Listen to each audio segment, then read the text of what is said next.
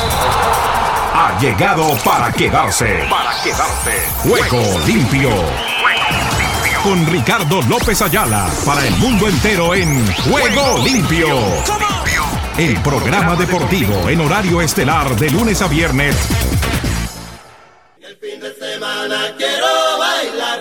En el fin de semana Venga. quiero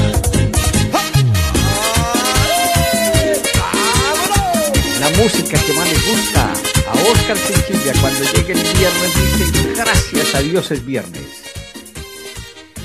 Después de una semana buscándome la vida, yo me voy para la esquina porque quiero gozar.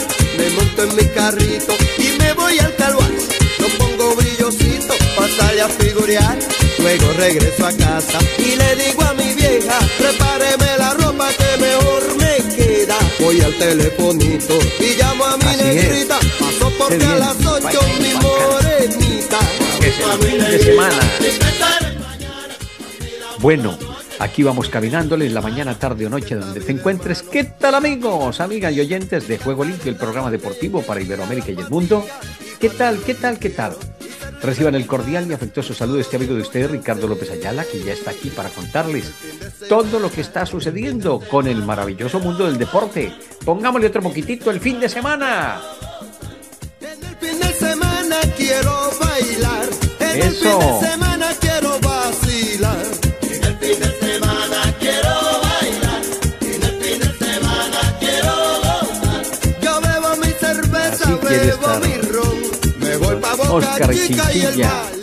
El fin de semana quiere bailar, quiere gozar, quiere hacer de todo, quiere descansar, dormir hasta mediodía.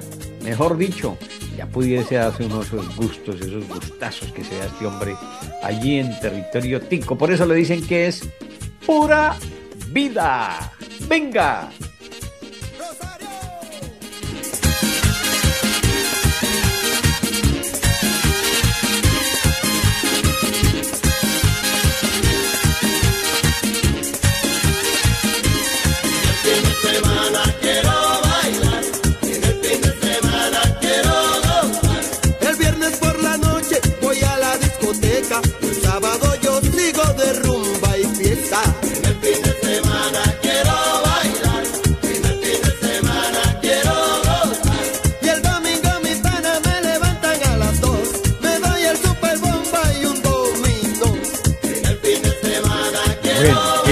Semana es así, alegre, sabrosón.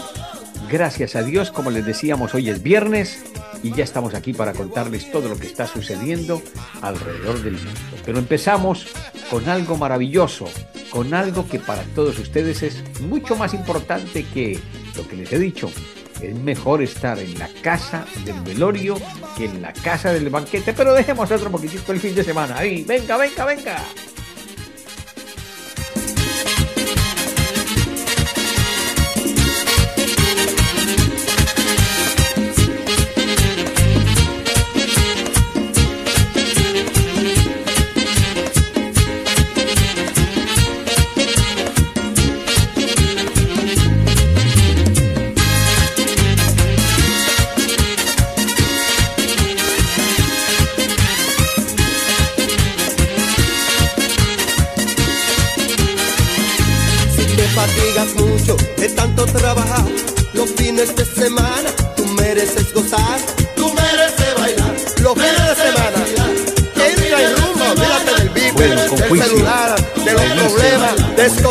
Revisen su actividad del fin de semana y ya saben, pórtense bien.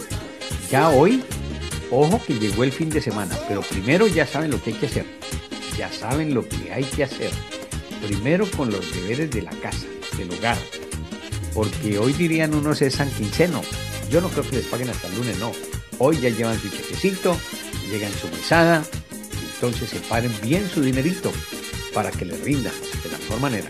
No es que arranquen quién sabe para dónde y después se aparezcan en casa. No, es que apenas hasta el lunes pagan y resulta que ya se han gastado el dinero. Ojo con eso. Ojo con eso. Bueno, saludos cordiales. Oscar Chinchilla dirige la banda sonora. Es nuestro director de programación. Hoy estuvimos haciendo los eh, pertinentes eh, análisis respectivos de todas nuestras páginas Vamos a contactar a Cali porque necesitamos ahí organizar algunas cositas y todo bajo control con fundacionmiangelporsiempre.com, ángelesestéreo.com, rickylopez.com, todas entidades del grupo Ángeles. El saludo cordial también para Emilio Cejas, como también para Jairo Correa, quienes nos sintonizan a esta hora allí donde se encuentren. Y nos vamos con el comienzo del programa con esto que dice así. ¡Venga!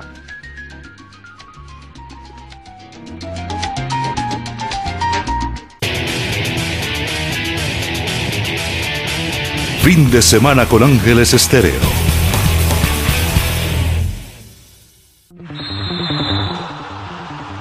Aquí estamos en este día con todas las novedades que tenemos para contarles con relación a todo lo que está sucediendo, no solamente con la actividad del el fin de semana, sino con lo que se viene para los próximos días.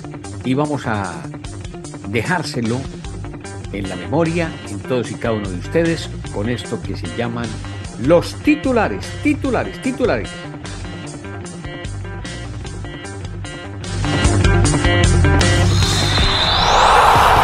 Ruedan, ruedan los titulares del deporte en juego limpio. Empezamos contándoles que Auger Aliasim llega a semifinales e insiste en las finales de la ATP en el tenis de Florencia. Igualmente, les contamos además que Ivan Tony resucita al Bradford en el fútbol de Inglaterra.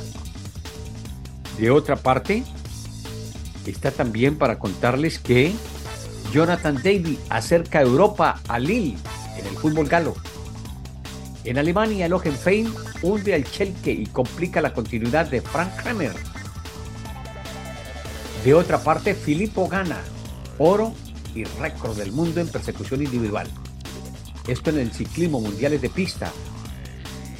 De otro lado, también les podemos contar que está la novedad con relación a lo que es no solamente eso de la actividad ciclística, sino también de que lo, nos entrega como tal, nos deja entrever que Tom Brady recibe multa de 11.139 dólares por intentar patear a un rival.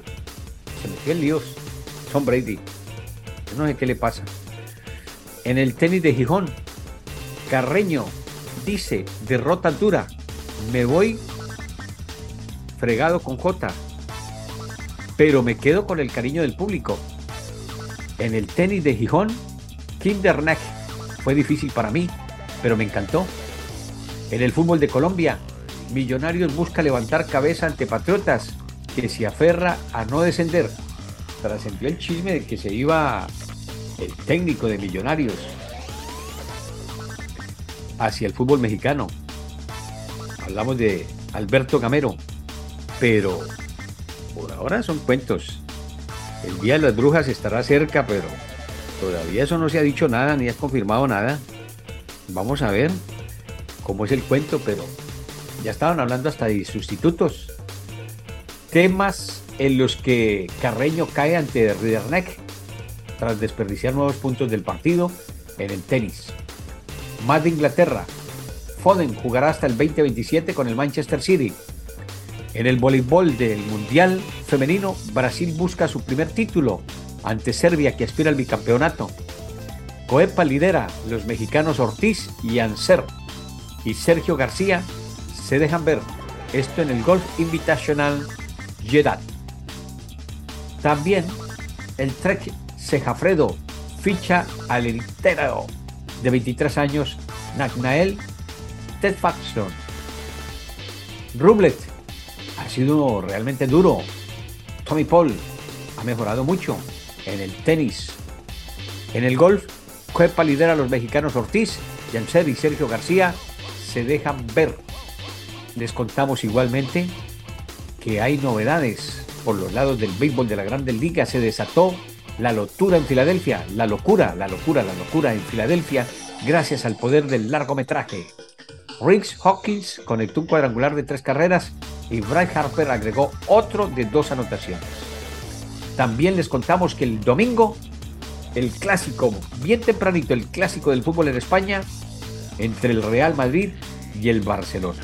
El Real Madrid tiene algunas dificultades, pero no son tan graves y tan difíciles, complicadas como las del Barcelona. Porque llega a perder el Barcelona y es, mejor dicho, la debacle para la escuadra blaugrana. El relato estará en la voz de la viva, la viva voz de Omar Orlando Salazar. Los comentarios de este servidor. Calendario y apuestas de box. Tres carteleras, cuatro megapeleas. En la NFL, como les decía, multaron a Tom Brady por intentar patear a Grady Harry. En la UFC, Vegas 62. Graso y Araujo en peso para la estelar.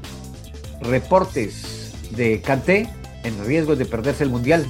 Hay varios que ya están en esa dificultad.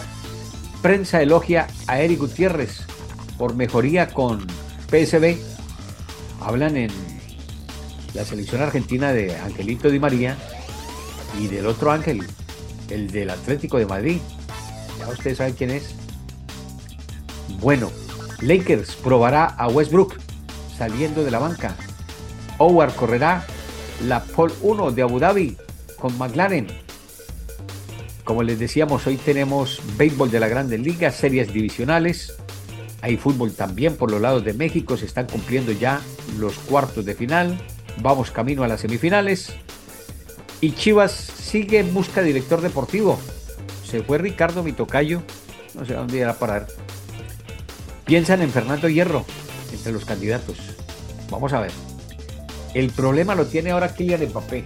Ustedes se acuerdan que no quiso transferir o pasar al Real Madrid porque le dijeron del cuento aquel que se quedara en el Paris Saint Germain y que no había problema y que le iban a dar esto y que lo otro y que por aquí que por allá y que como que pensaban sacar a corto y mediano plazo a Messi y a Neymar y que él sería la gran figura. Pues eso parece ser que se derrumbó como la canción.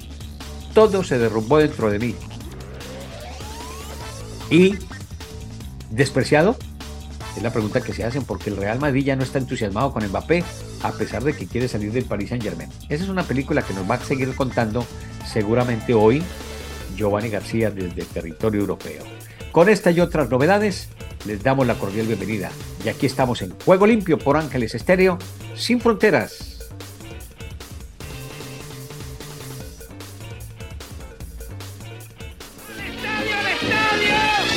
Este domingo a las 9 y 15 de la mañana hora de Colombia, 10 y 15 hora del este de los Estados Unidos, el gran clásico Real Madrid.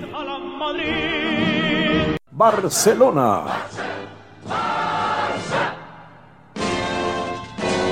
Real Madrid-Barcelona, con los relatos de Omar Orlando Salazar, La Viva Voz y Ricardo López Ayala, por Ángeles Estéreo, sin frontera. Vamos al estadio, esta es la fiesta del deporte popular. Fin de semana con Ángeles Estéreo.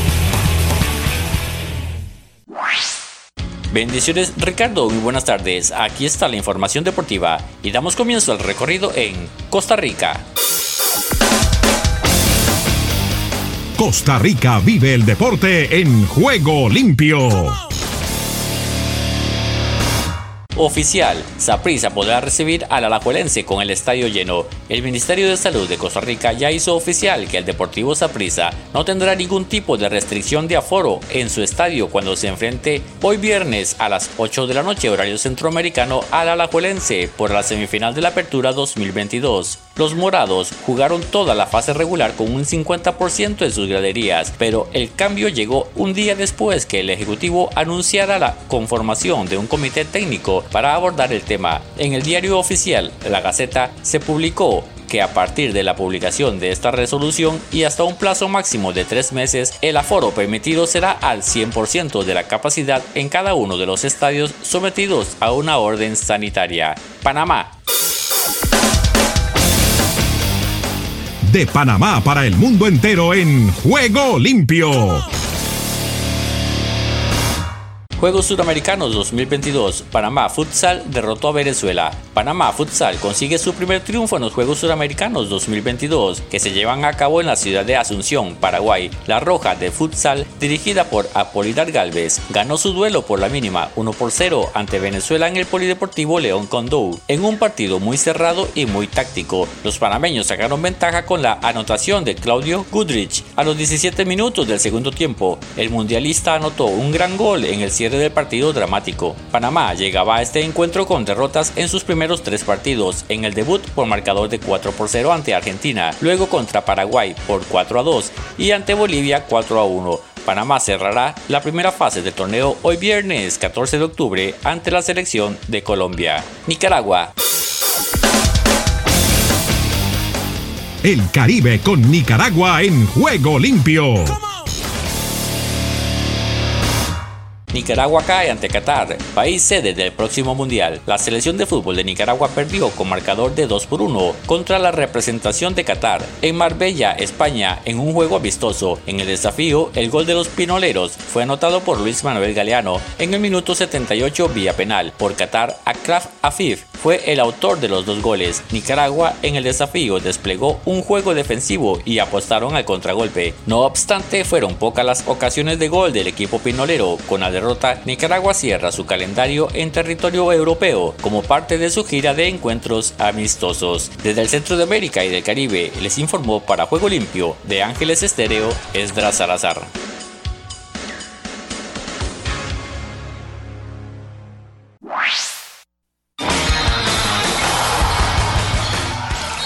Ahora todas las noticias de todos los deportes en juego limpio.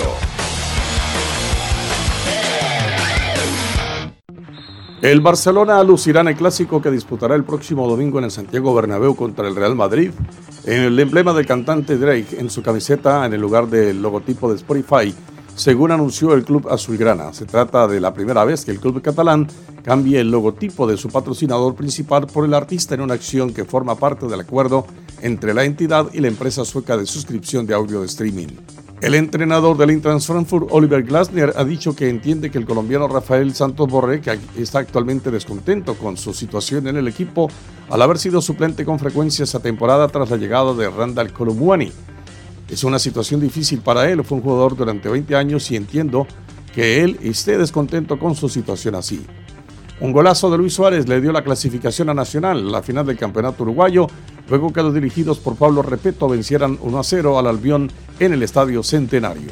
El entrenador del Eintracht Frankfurt, Oliver Glasner, ha dicho que entiende que el colombiano Rafael Santos Borré esté actualmente descontento con su situación en el equipo al haber sido suplente con frecuencia esta temporada tras la llegada de Randall Coyumwani. El Barcelona lucirá en el clásico que disputará el próximo domingo en Santiago Bernabéu contra el Real Madrid el emblema de cantante Drake en su camiseta en lugar del logotipo de Spotify, según anunció el club azulgrana. El mexicano Javier Chicharito Hernández de Los Ángeles Galaxy, el argentino Sebastián Driussi de los Austin Football Club y el colombiano Cristian Arango de Los Ángeles Football Club fueron nominados al MVP al mejor jugador de la temporada regular de la MLS.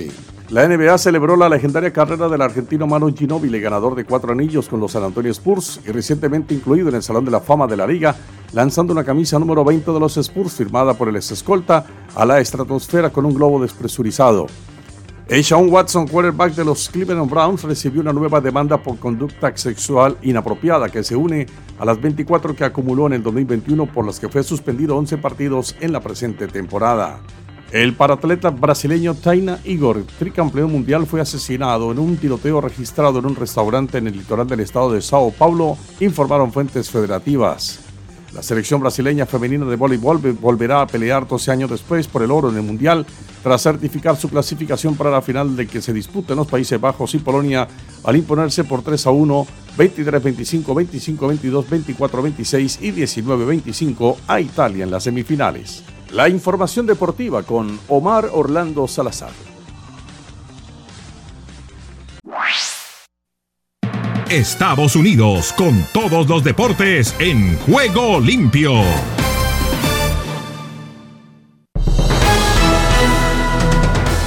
Deportivo Internacional en la Voz de América les informa José Chambi Campos. En lo que aparenta ser una obra de teatro que se exhibe cada noche con el mismo libreto, los Astros de Houston derrotaron a los Marineros de Seattle viniendo de atrás por marcador de 4 a 2. En este momento, los Astros cuentan con ventaja de 2 juegos a 0. En el lower cubano Jordan Álvarez, al igual que en el primer partido cuando conectó un jonrón para dejar a Seattle en el campo, volvió a pegar otro cuadrangular que los puso delante cuando estos estaban perdiendo. La serie se mueve a la ciudad de Seattle y donde si los marineros pierden un juego más estarían eliminados. La batalla de los Yankees de Nueva York y los Guardianes de Cleveland fue suspendida por los fuertes torrenciales. Esa serie está 1 a 0 en favor de los bombarderos del Bronx. En el fútbol americano, los comandantes de Washington vencieron a los Osos de Chicago 12 a 7 a pesar del fuerte viento en la ciudad de Chicago.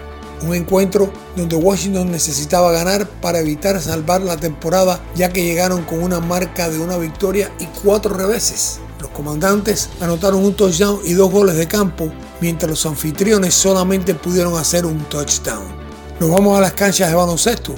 Los Osos Pardos de Memphis como visitantes derrotaron a los Pistones de Detroit 126 a 115 detrás de 31 puntos por parte de su astro Jan Moran quien aparentemente ya está listo para la temporada regular que comienza este próximo 18 de octubre.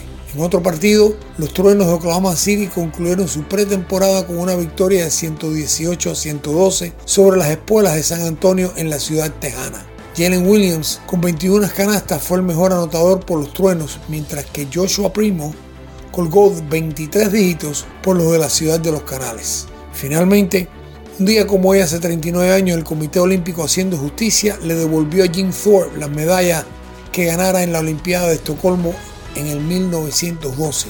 Thorpe, quien muchos consideran como el mejor atleta olímpico de toda la historia, fue despojado de sus medallas después de que se descubriera que le habían pagado por jugar dos campañas de béisbol semiprofesional antes de competir en los Juegos Olímpicos.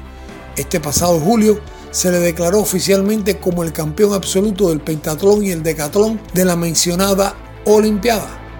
Para Deportivo Internacional les informó José Chambi Campos, Voz de América, Washington.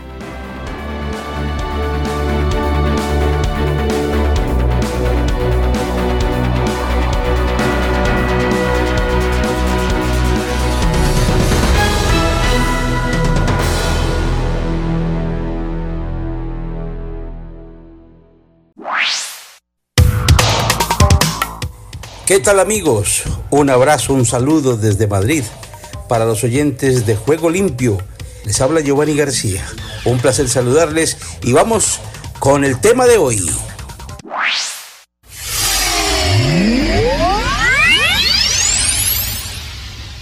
¿Qué tal amigos? Varias consideraciones por hacer. Primero, gracias por estar con nosotros en el canal García Deportes, darle clic a la campanita de me gusta y suscribirte al canal que presenta siempre el fútbol internacional desde Europa para el mundo.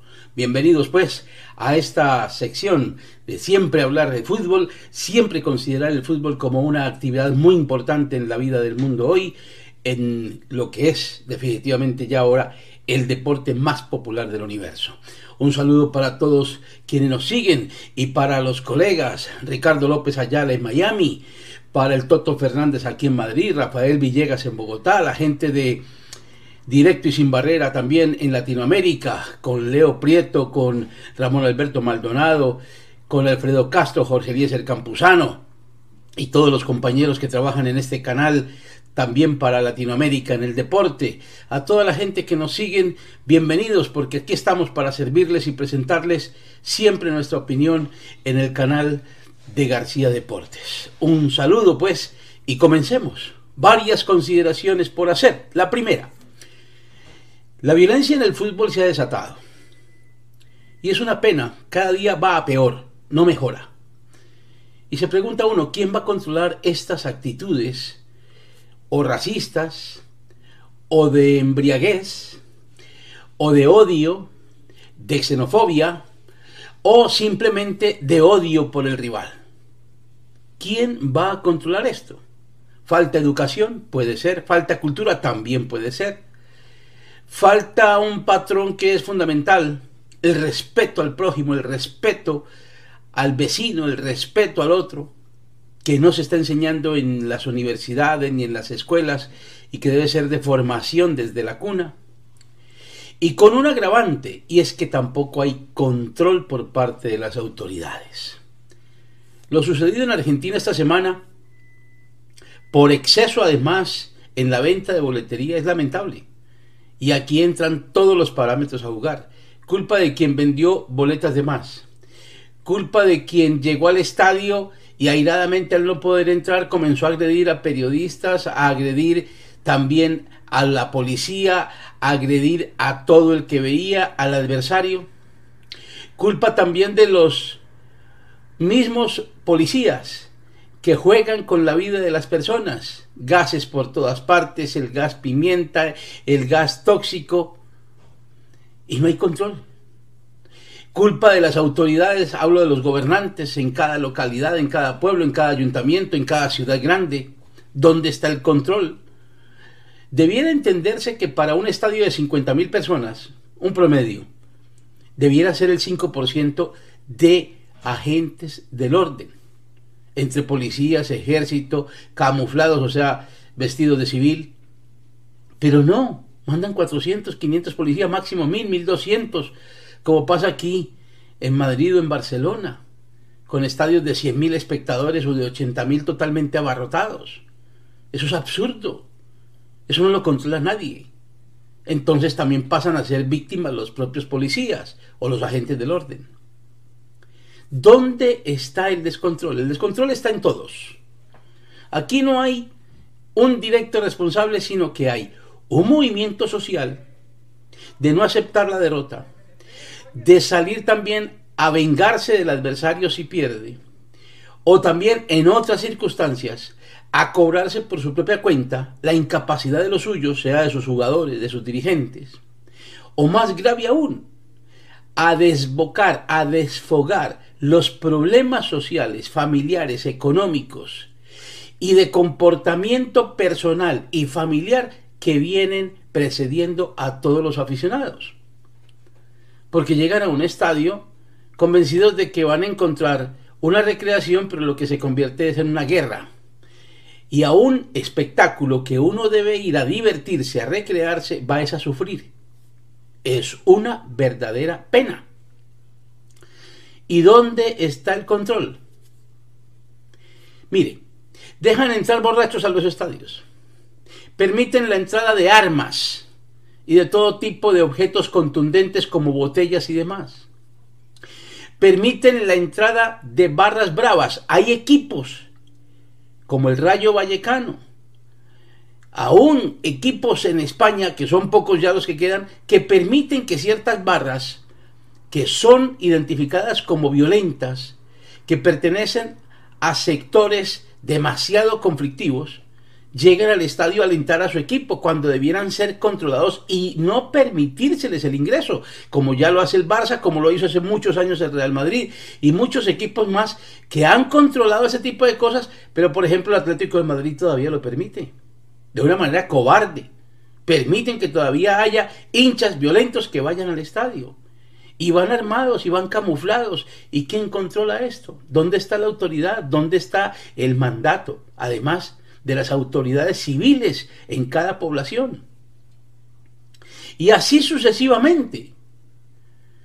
Se permite la entrada también de hombres que son racistas, otros que son xenófobos, otros que lideran grupos de barras, por ejemplo los rusos, que simplemente se entrenan para agredir a las barras contrarias y se citan previamente a los partidos, como pasa con franceses, como pasa además con barras de Alemania, se citan porque los hemos visto aquí en España, citarse con las barras también de ultras de España para enfrentarse en campos desolados a ver quién puede más y quién tiene más fuerza y luego ese odio y esa pasión la llevan desenfrenada a los estadios.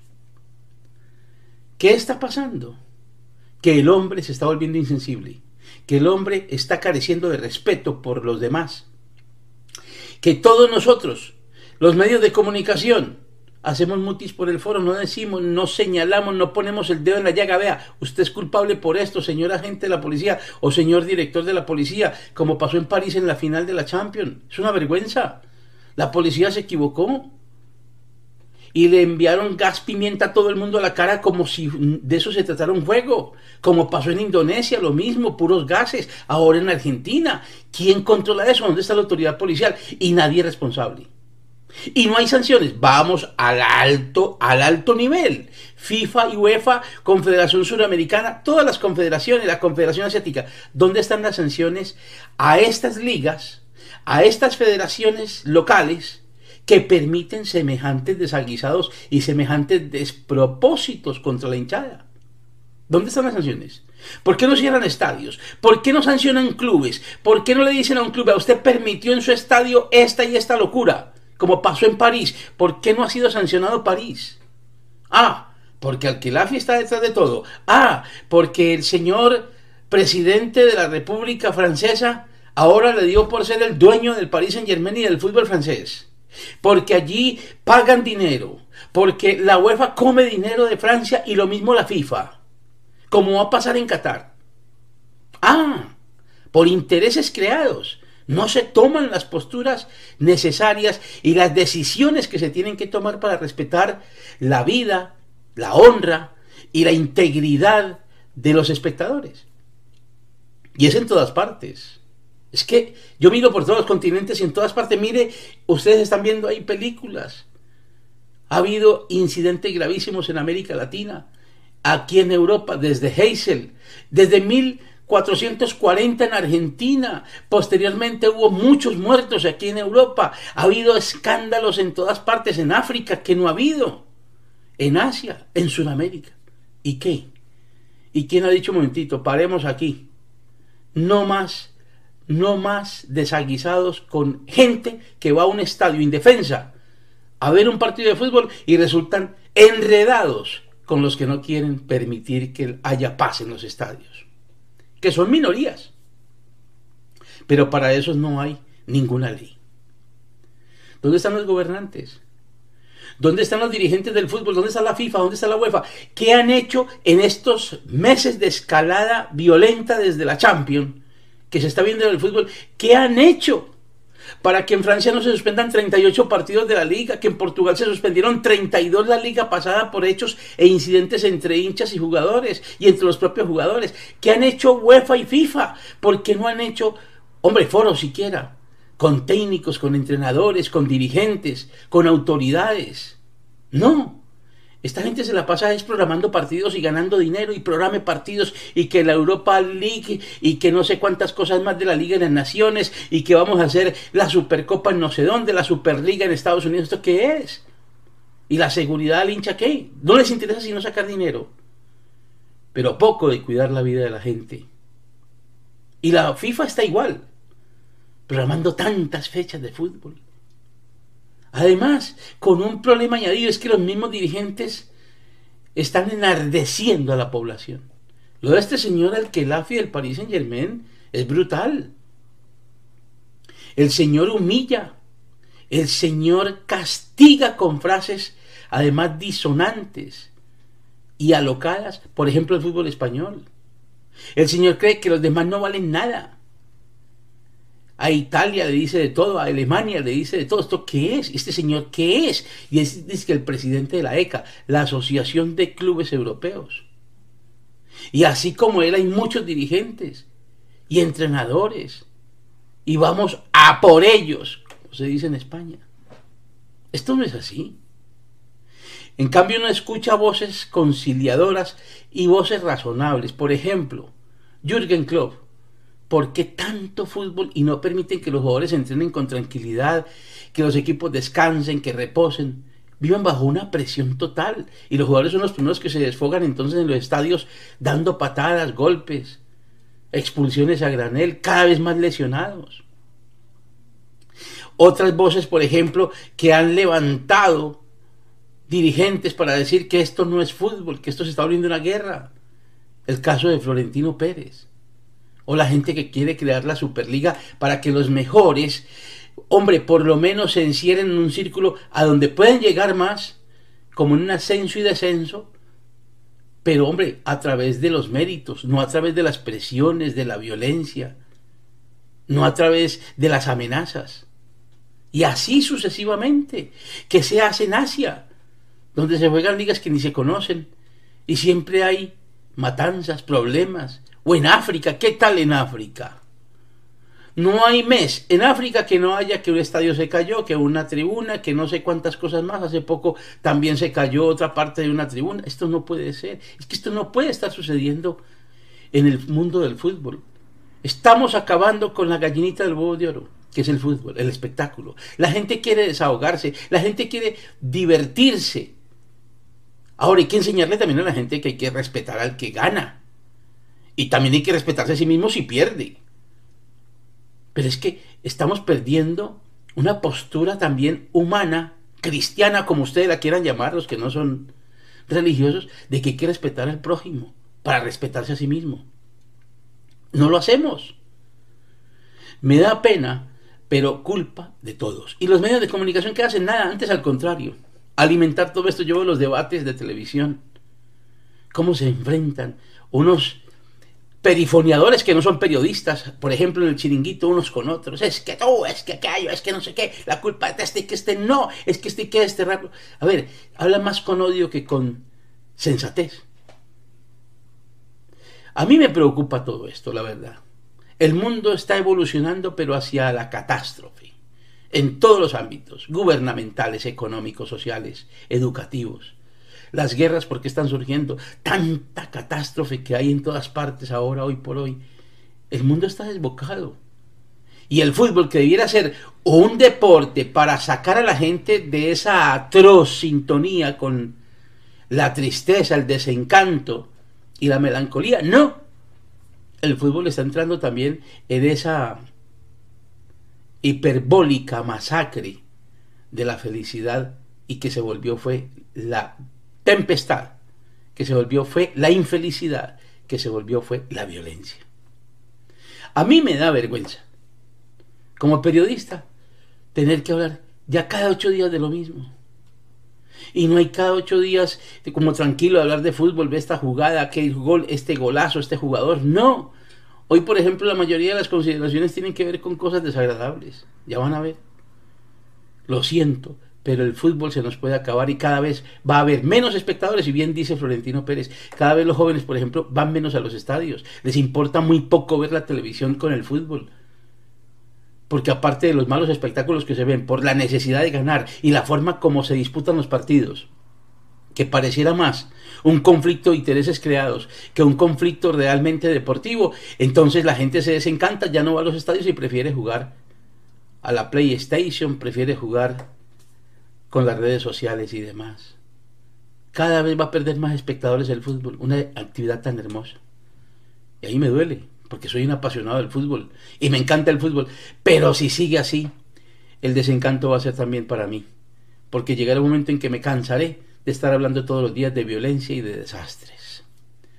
Segunda consideración del día. Qatar, sede del Mundial dentro de un mes y todos los problemas que se le van a venir encima. Que los gays no pueden entrar, que la gente tiene que llevar previamente una reserva hotelera, un tiquete de avión y la reserva del partido para poder entrar a Qatar. ¿Esto qué es? Es que esto aquí qué es? ¿Esto es un campo de regimiento militar o qué? Es que no entiendo. El fútbol es un espectáculo para divertirse, no para enseguecerse. Pero estos señores que compraron el Mundial de Fútbol en Qatar lo compraron, comprado la sede. Eso está demostrado, porque hay tanta gente en la cárcel y los que van a entrar. Pues hombre, creen que ellos son los dueños del espectáculo. No, el dueño del espectáculo primero es el balón y segundo el aficionado que paga. A mí me da pena, por ejemplo, las protestas que están saliendo ahora de los movimientos gay, los movimientos homosexuales, porque no pueden ir, porque los meten en la cárcel y hasta los pueden matar. Los que beben alcohol. El fútbol, desafortunadamente, nació en un país alcoholizado como es Inglaterra. Y en Europa casi todos los países beben alcohol y venden el alcohol en los estadios. Porque este es un continente que, hombre, vive también de eso, de vender bebidas alcohólicas muchas veces. Y entonces, ¿qué va a pasar en el mundial? Todo el mundo tomando agua. No van a ir al mundial. Y los que vayan a la cárcel. La libertad de poder vestirse como uno quiera en una época donde la libertad es lo primero. No, allí no. No se puede ir en chancla, no se puede ir en camiseta, no se puede ir en pantaloneta, las mujeres no pueden hacer tope, las mujeres no pueden ir en vestido de baño. ¿Esto qué es? Una serie de normativas absurdas. Para acabar de rematar ocho selecciones, acaban de decir esta semana que no van a llevar sino el brazalete del LGTBI con los capitanes. No van a llevar brazaletes de FIFA y respeto por los demás, no. Van a llevar brazaletes LGTBI, ocho selecciones europeas, y esperen que se van a sumar seguramente más. Por aquello los derechos humanos contra las mujeres, contra los gays, contra los homosexuales, los, todos los tipos de sexualidad que hay ahora, que se lo inventó el hombre. Dios no hizo sino dos, hombre y mujer, pero lo demás se lo inventó el hombre. Entonces, todo esto lo quieren llevar también al fútbol para protestar. Y entonces, ¿qué van a hacer? ¿Van a multar a los equipos y van a meter a los jugadores a la cárcel, los que se pongan ese LGTBI encima o qué? ¿Qué va a pasar en Qatar? Dinamarca ha dicho que no va con la camiseta con el logo del mundial y con sus logos propios, porque allí se violaron los derechos laborales y humanos de 7.000 personas muertas y se siguen violando. En cuatro años hicieron los estadios más maravillosos en Qatar, pero se murieron 7.000 personas. ¿Eso qué es? Eso es pecado. Eso es degradante, lastimero, penoso. Yo como Qatar o como jeque de Qatar, yo ya habría renunciado, ya me habría ido no sé a dónde. Pero estos no, estos son sinvergüenzas todos, no tienen vergüenza. La raza humana para ellos no vale nada, vale el dinero. Irán dice que tampoco va por los atropellos a las mujeres, tampoco va a ir con la camiseta, va al mundial, pero va a ir con protestas contra las mujeres en su propio país y en Qatar sí que es cierto y en los países árabes. Y entonces, va a terminar esto en conflictos, en batallas. La policía se va a enfrentar a la gente que se rebele aquí en el Mundial. Vamos a ver qué va a pasar, pero pinta muy mala la cosa. Sigo, tercera consideración. Nuevo escándalo, es que no paran los escándalos, contra el señor Nasser al-Khelafi, presidente del Paris Saint-Germain. O nuevos escándalos. El señor tiene tres o cuatro demandas internacionales en distintos juzgados en cortes internacionales por muchas cosas. Pero que se agreguen dos ahora son graves. Ha publicado un diario además parisino que el señor Alquerafi contrató una agencia de seguridad para espiar, seguir y despotricar, criticar, dañar la imagen de sus jugadores que no le interesaban y de gente allegada al deporte del fútbol en París, como la equipe. Parecido a lo del Barça gay con Bartomeu o Bartolomeu. O sea, ¿cómo voy a hacer yo con mi empresa a atacar mi propia empresa? Pero claro, como tienen contratos firmados y los jugadores no se pueden echar de la noche a la mañana porque cuesta mucho dinero, a ver si los desprestigian para que se vayan por sí solos o la gente les coja odio. Que eso es lo que ha pasado con las barras bravas en París. ¿Cuántos insultos a Neymar? ¿Cuántos a Messi? Al propio Mbappé. Ahora se han cambiado las papeletas, se han volteado las tortas. Ahora las figuras son Messi y Neymar. Y el peor de todos es Mbappé. Y así se la pasan. ¿Por qué? Porque este señor manipula la información. Es una vergüenza. Y está denunciado. Y ha perdido además otra más con la Liga Española. Le acaban de embargar a Bein Sport, del que él es presidente y dueño. Bein Sport es el canal este del fútbol. Le acaban de embargar 50 millones 700 mil euros, casi 51 millones, porque le debe a la Liga Española esa plata, ese dinero de los derechos de televisión de la temporada anterior. Y no ha pagado.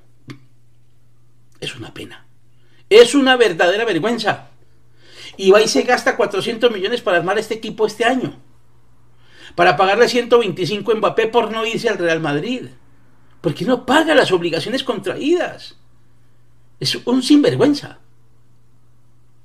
Al yo no sé cuándo se va a ir del fútbol, pero el mejor beneficio o el mayor beneficio que le pudiera dar el fútbol es que el señor se fuera del fútbol. Es que está acabando con todo y además es el presidente de la Asociación de Clubes de Europa comprando los votos además. Porque a todos les dio dinero, claro, para favorecerlos con el Mundial de Qatar, llevarlos gratis y demás, y bueno, cualquier cantidad de prebendas y de regalos. Es una verdadera calamidad lo que vive en el fútbol con el Paris Saint Germain, pero no por el club, ni por sus hinchas, ni por sus jugadores, por sus dirigentes, por sus propietarios. Y así deben ser todos los países de los jeques y todos estos árabes que vienen atiborrados de dólares queriendo conquistar lo que ya está conquistado. Los que tienen que ser conquistados son ellos, que todavía están viviendo en las épocas medievales. Sigo con más consideraciones. Mbappé dentro de este Paris Saint Germain caótico, ha dicho que se quiere ir en enero porque le han incumplido. A él le prometieron ser jefe del proyecto deportivo del PSG. ¿A quién se le ocurre eso? Yo lo dije aquí hace varios meses. ¿A quién se le ocurre ofrecerle que él sea el jefe? Un muchacho que no ha estudiado, que no es nada desde el punto de vista administrativo, simplemente un jugador de fútbol. Que no, que él sea el que manipule, diga qué jugadores van, qué jugadores vienen, qué técnico contratan, quiénes van al estadio, quiénes van. ¿Esto qué es? pues se han dado cuenta que han cometido un error, de acuerdo a lo que dicen desde Qatar, que el señor Altani, que es el jefe, el jeque mayor de Qatar y dueño del Paris Saint Germain, se ha dado cuenta por consejeros de que ha cometido un error y entonces le han echado para atrás todas las prebendas y los beneficios al señor Mbappé y este está haciendo puchero si se quiere ir. Le pagaron dinero, pero él dice que se siente mal porque Neymar se quedó, él exigió a Neymar fuera, exigió a Messi fuera, ahí están los dos y en este momento son las figuras de ese equipo. Y los jugadores que él quería que llevaran, no los llevaron. Entonces, él se siente ninguneado, menospreciado en el Paris Saint Germain y que se quiere ir. Un niñato de estos no debe ir a un equipo grande. Tengo la capacidad de decirlo hoy. El Real Madrid ha negado el interés por Mbappé ahora. No le interesa. Por todo lo que hizo y por lo que viene haciendo. Por las actitudes y por la forma de ser del jugador. Jugador que va a ser, como sigan las cosas, un fracaso sonoro a nivel mundial. No va a llegar a ninguna parte. Por su forma de ser y por su falta de seriedad y de responsabilidad. Sigo con más novedades. ¿El Barcelona a qué juega? Pregunto yo. Ya lleva el señor Xavi Hernández casi un año al frente del club. Le dejaron la pretemporada completa. Le contrataron los jugadores que más pudieron es cierto que se le quedaron tres clavos ardiendo, Piquet, Busquets y Alba, pero bueno, los tiene de suplentes casi. Y resulta que su equipo no funciona y cada vez está jugando peor, por muchas razones. Pero desde el punto de vista táctico y técnico no hay trabajo, no se ve trabajo defensivo. En defensa caen de a uno, no hay agrupamiento rápido, no hay transiciones rápidas de regreso. Es un equipo sin bloque, es un equipo alargado, es un equipo además sistemáticamente deficiente con el balón. Cada uno arrastra más de la cuenta el balón, no se toca de primera, movimientos ofensivos muy repetitivos y anunciados. Ya todos saben que Lewandowski es un rematador, entonces le ponen dos o tres y se acabó. Entonces no hay gol en el Barcelona. El Barça en transiciones ofensivas no sorprende a nadie. Y con la pelota no hace daño. Entonces, ¿qué sucede? mal trabajo, mala escogencia de los jugadores inicialistas por parte de Xavi Hernández y vengo insistiendo lo mismo, está cometiendo errores de todo tipo. Jugadores que no tienen nivel para ser titulares como Eric García, que no sabemos ni por qué juega de titular, pero porque está contra Piquet, porque está contra otros y demás, y así en el mediocampo, así arriba. Sergi Roberto en el lateral derecho. Si uno se pone a mirar, son tantos los reparos que tiene el Barcelona que parece aquel hombre vestido de frac impecable que llegó a una fiesta, pero tenía un ojo de vidrio, un brazo de icopor, una pierna de palo y que además tenía cáncer. Ese es el Barcelona, lleno de defectos. Y comenzó bien, parecía bien, pero es que, por eso les decía, espere que pasen los partidos. Goleaban las rondas iniciales de preparación y les decía, no hagan cuentas de partidos amistosos, esto hay que esperar, ahí está, va a quedar eliminado de la Champions. seguirán en la Europa League por segundo año consecutivo. Y entonces, ¿quién es la culpa? ¿De quién es la culpa? ¿Quién es el culpable? Entre Laporte y Xavi Hernández. Claro. El uno le dio lo que el otro pidió y el que pidió no supo pedir. Entonces, se tienen que ir. Si ese equipo que a Europa League, Xavi Hernández se tiene que ir. Ya se está hablando de Thomas Tuchel o Tuchel, el que fuera técnico del Chelsea y del Paris Saint Germain. Técnico alemán. Un técnico discípulo de Guardiola, muy adelantado, muy bueno. Podría ser. Les dije, Xavi Hernández está inmaduro. Es un chico que necesita tiempo, tiene que fracasar, tiene que aprender de errores. Déjenlo encatar un tiempo y tráiganlo al Barça a divisiones menores o equipos menores en Europa. No, de una vez al Barça, por Dios. Se estrelló con el avión. Piloto que no ha hecho siquiera avioneta, va y se estrella con un jumbo. Es que esto no es así. Él no ha aprendido de muchas cosas, tiene que aprender de muchas cosas. Y bueno, ahí está el Barcelona. Un mar de errores y la tristeza de sus hinchas. ¿Y cuánto se gastaron? Ahí está lo más doloroso, 865 millones en lo que llaman ellos las palancas. 865 millones hipotecaron, eso recibieron y endeudaron el equipo en ese dinero para quedar fuera de la Champions.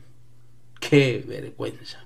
La liga porque está siendo mediocre. En todas las ligas de Europa hay una mediocridad tremenda por esto de los partidos abrumadores, cantidad de partidos de selecciones y de clubes que están lesionando jugadores permanentemente. Entonces el nivel se ha venido a menos. Es mucha la cantidad y poca la calidad en todas las ligas. En Inglaterra, en Alemania, en Italia, en Francia, en España. Y la liga no es la excepción. Que el Barça sea líder a esta hora de la liga. Y el Real Madrid con la irregularidad que tiene y con la poca eficiencia que tiene de gol que no es comparable al año pasado y todavía sea colíder. Es que es increíble. Y veo unos equipos en distintas ligas arriba, equipos sorprendentes. El Berlín en Alemania, ¿eso qué es?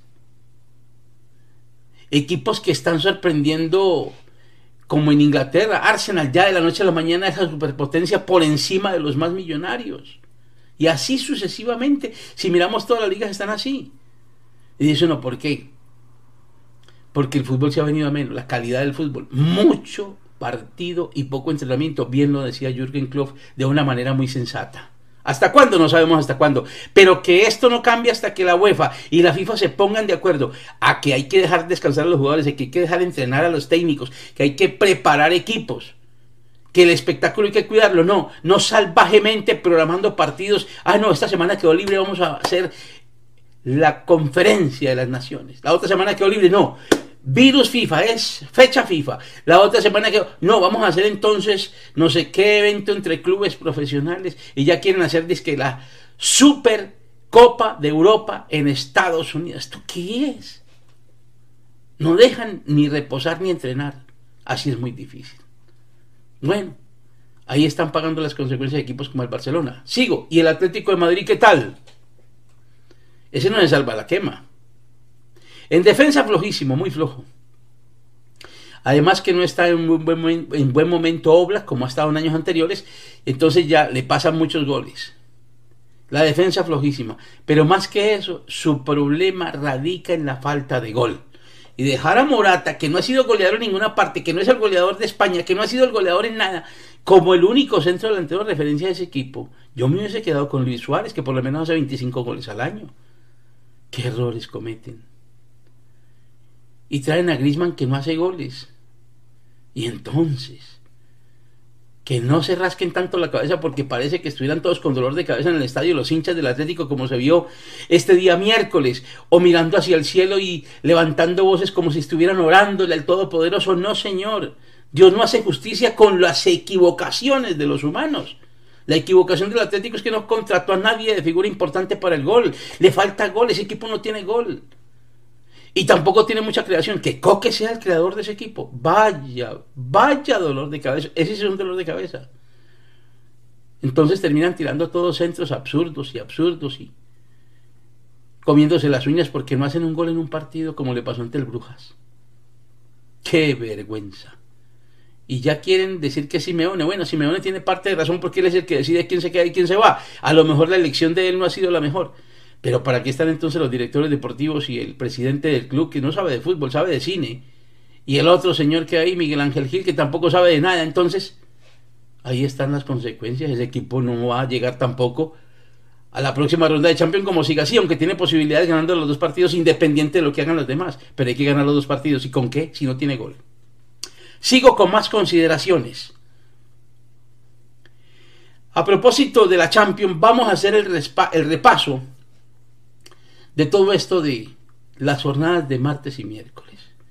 Y aquí quiero rápidamente mostrarles los goles del martes y del miércoles. Lo primero, vamos a hacer el resumen por grupos. En el grupo A, Van viendo ustedes los goles, van repasando lo que sucedió, muchos ya saben cómo fueron los goles. Lo sorprendente de todo, si tengo que decirlo, los resultados de algunos partidos, algunos partidos sorprendentes para mí. Por ejemplo, el Liverpool se desató 7-1. Le metió el día miércoles al Rangers, que era un equipo que se veía más o menos serio. 7-1. Bueno, el Bayern Múnich ya se recompuso, ya le ganó de visitante al, Bayern, al Victoria Pilsen, también sorprende. Hay equipos que se han recuperado, el Tottenham se ha recuperado. De los equipos españoles el único que siempre gana es el Real Madrid, aunque no juega tan bien. Pero siempre, siempre cumple. Los otros nada. Sevilla empata con el Dortmund, tiene mejor cara con San y eso sí tengo que decirlo. Dos partidos, dos empates, pero diferente la actitud y diferente el sistema de juego. El Paris Saint Germain no levanta cabeza, empata con el Benfica 1-1, ese Paris Saint Germain. Y sin Leo Messi sí que menos, no tiene ideas. Y Mbappé haciendo solamente pucheros. El Milán cae con el Chelsea, el Milán de local. Otro que está en problemas. Campeón, pero como decía alguien, cuando terminaba un campeonato, dice, el problema para el campeón es que el próximo año se debe caer. En Sudamérica por la situación de costos salariales. Y en Europa porque muy difícilmente un campeón sostiene el ritmo. Especialmente en países pequeños. O en países donde hay equipos más poderosos económicamente. En fin, que mirando pues los resultados, algunas sorpresas y lo lamentable pues el 3-3 del Barça que casi pierde el partido y lo mismo del Real Madrid que empató 1-1, casi pierde su partido. Yo esperaba que el Madrid iba a ganar al Shakhtar Donetsk, pero no, ese equipo sin los brasileños y todo y lo metió en problemas con velocidad. Veamos entonces la tabla de posiciones cómo están por grupos. En el grupo A Napoli ya está clasificado entre los dos primeros. Tiene 12 puntos lejos, 4 de 4, pleno total de victorias. Liverpool tiene 9 puntos, un partido perdido, 3 ganados. Está ya prácticamente clasificado porque lleva 6 puntos de ventaja al Ajax. Tendría que perder los dos partidos y que el Ajax los ganara. Rangers ya está eliminado. En el grupo B, el Brujas, también sorprendentemente clasificado. Yo pensé que iba a ser de los últimos en este grupo. Es más, todo el mundo lo daba por último. Porque es el grupo de la muerte, el Porto, el Atlético de Madrid, el Leverkusen. No, la gente pensaba el Porto y el Atlético de Madrid. Porto lleva seis puntos a cuatro del Brujas. El Atlético de Madrid lleva cuatro. Si el Madrid gana, el Atlético gana los dos partidos, haría diez y podría clasificarse. El Leverkusen sí está casi ya con los algodones puestos con 3. El grupo C, Bayern Múnich también ya hizo pleno, 4 de 4. Primer lugar, 12 puntos, ya está clasificado. Inter, 7 puntos, ahí donde vienen los problemas. Claro que el Inter tiene una ventaja y es que los rivales que vienen, como el Victoria Pilsen, no es realmente un gran rival en su campo.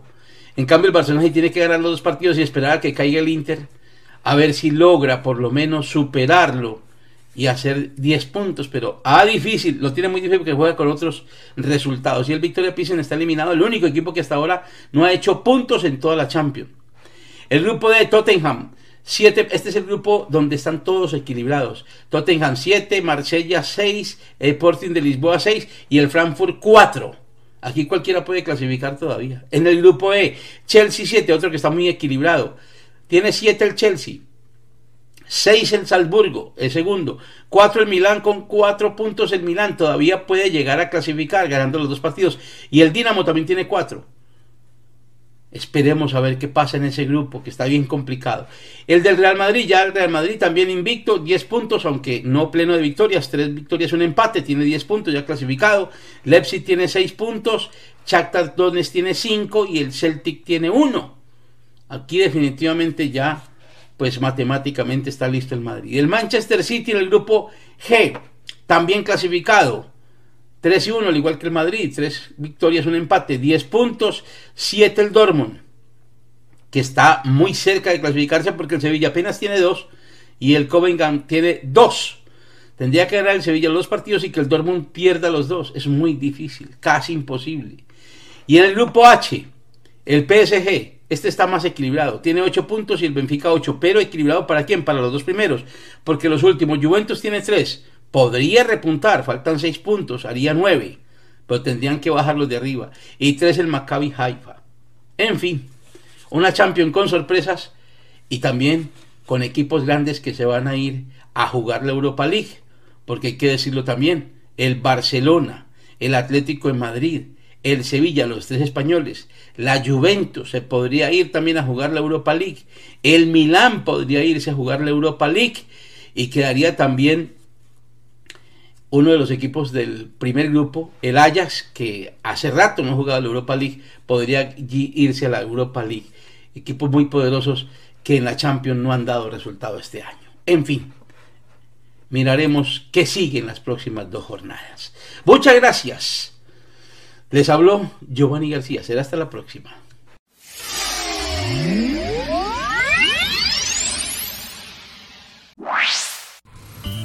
Solo un minuto. El Señor nos creó para amar y para ser amados por Él. El Señor nos busca y hace todo mediante su poder infinito para revelarse a sí mismo.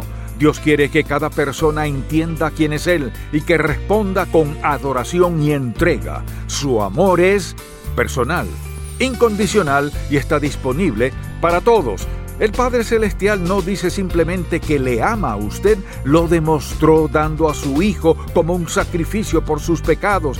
Quienes no han puesto su fe en el Salvador pueden pasar por esta vida ajenos a la divina bendición de su amor y cuidado excepcionales.